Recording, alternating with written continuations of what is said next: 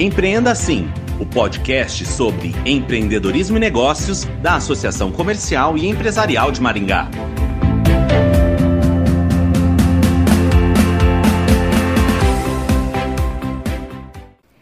Em janeiro, as pessoas tendem a refletir mais sobre a vida e as relações sociais. Por isso, foi instituído o Janeiro Branco. É uma campanha que chama a atenção para a importância da saúde mental. Em Maringá, o núcleo de psicólogos do programa Empreender participa da campanha nacional e tem feito postagens na conta do Instagram Núcleo de Psicologia.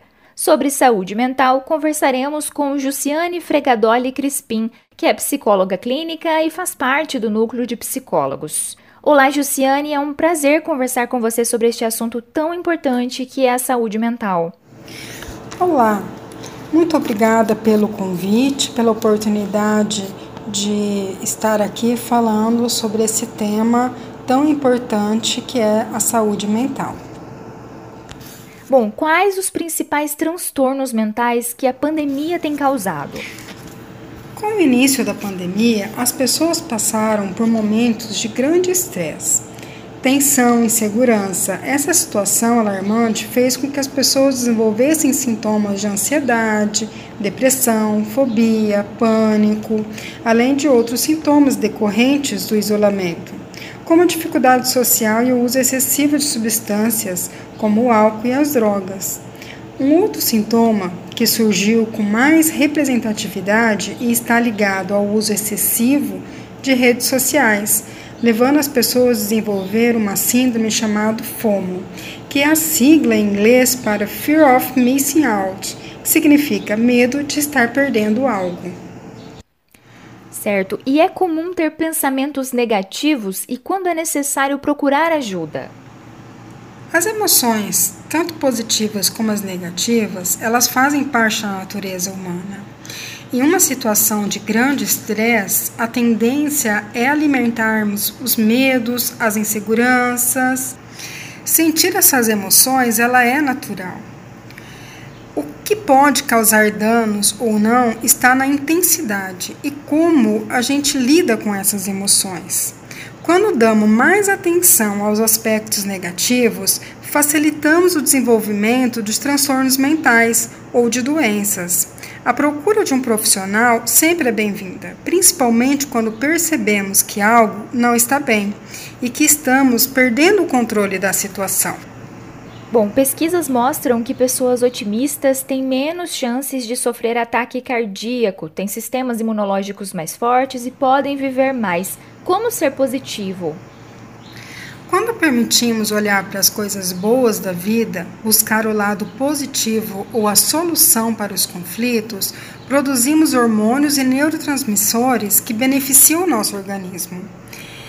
É, com isso, fortalecemos o nosso sistema imunológico e nos tornamos menos propensos a doenças. Ser totalmente positivo também pode gerar males à saúde ou mesmo dificuldades sociais. O que precisamos é conhecer e aprender a lidar com as nossas emoções. Por exemplo, diante de uma dificuldade na vida, naturalmente vamos identificar os lados negativos, riscos, medos. Essas emoções, elas são necessárias para a nossa preservação, mas também precisamos trazer as possibilidades de solução. O que podemos fazer? Como fazer? O que pode dar certo? Dessa forma, abrimos espaço para as alegrias e as possibilidades. Bom, a população brasileira é uma das mais ansiosas do mundo. Quando a ansiedade é considerada motivo de preocupação e como diminuir o nível de ansiedade? Vivemos em um momento histórico que a ansiedade está mais presente do que nunca. É o resultado do modo de vida que temos. Estamos na era do imediatismo tudo acontece de uma maneira muito rápida e superficial. O excesso de informações, as várias atividades que fazemos simultaneamente, não nos permitimos viver o momento. Esse estilo de vida é o mais propício ao desenvolvimento da ansiedade. A ansiedade ela se torna patológica quando esses sintomas e sensações passam a ser frequentes e não temos mais o controle sobre eles. Diante de uma situação focal, é natural nos sentirmos ansiosos, como antes de uma viagem, de uma entrevista de emprego ou de uma festa.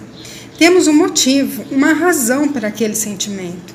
Mas quando temos esses sintomas frequentes e sem uma razão pontual, a possibilidade de ser um transtorno ansioso é grande. Para lidar com a ansiedade, precisamos tomar algumas medidas de vida, principalmente estar presente no momento se eu estou em uma atividade, focar nela, como se não tivesse nada além dela. É, então é ficar nesse momento, é de usar, de experienciar. Permitir ter momentos de lazer, fazer coisas que gosta, hobbies. Né? Então todas essas situações, tudo isso que a gente proporciona, ela pode ajudar a gente manter um controle maior da ansiedade. Justiane, como detectar quando um familiar ou amigo precisa de ajuda profissional em relação à saúde mental? Uma forma de perceber ou identificar quando alguém precisa de ajuda é perceber as ações, as atitudes, as falas que a pessoa está tendo e que não tinha ou não fazia antes. Então, quando você percebe que a forma como aquela pessoa está vivendo causa sofrimento a ela ou a outras pessoas próximas, a busca da ajuda profissional da área da saúde mental é sempre muito bem-vinda. É, não precisa ter uma doença, um transtorno mental para buscar ajuda. A saúde mental ela é prevenção, ela é a busca das soluções antes de causar danos. É um investimento. Oi, para encerrar a nossa entrevista, por que o primeiro mês do ano foi escolhido para o Janeiro Branco e como o núcleo de psicólogos da Assim está trabalhando este tema? O mês de janeiro, por tradição, é um mês que colocamos, que nos colocamos à reflexão, a pensar no que, no que nós fizemos, né, do que conseguimos, do que realizamos, é, de ter essa reflexão sobre as nossas dificuldades e nos propormos a mudanças, né, a metas, a propósitos, a propósitos. E a saúde mental tem tudo a ver com isso, com as mudanças de atitudes, de hábitos, de propósitos e a possibilidade de reescrever uma história. Essa campanha, o Janeiro Branco, surgiu em 2014 através de um psicólogo em Minas Gerais e tomou uma proporção que cresceu em todo o país e também internacionalmente. É uma iniciativa a alertar as pessoas sobre esse tema tão importante que é a saúde mental. O núcleo de psicologia do programa Empreender da Assim está nesse ano trazendo uma psicoeducação às pessoas através das suas redes sociais e mídias. E ao longo do ano falaremos sobre outras ações para promover a saúde mental. Jussiane, obrigada pela participação no Empreenda Assim. Eu que agradeço, muito obrigado por essa oportunidade e nos colocamos à disposição para tirar qualquer dúvida ou para qualquer orientação. Muito obrigada.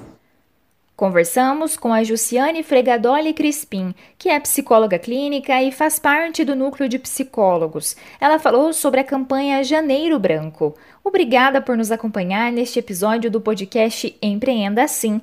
Até mais!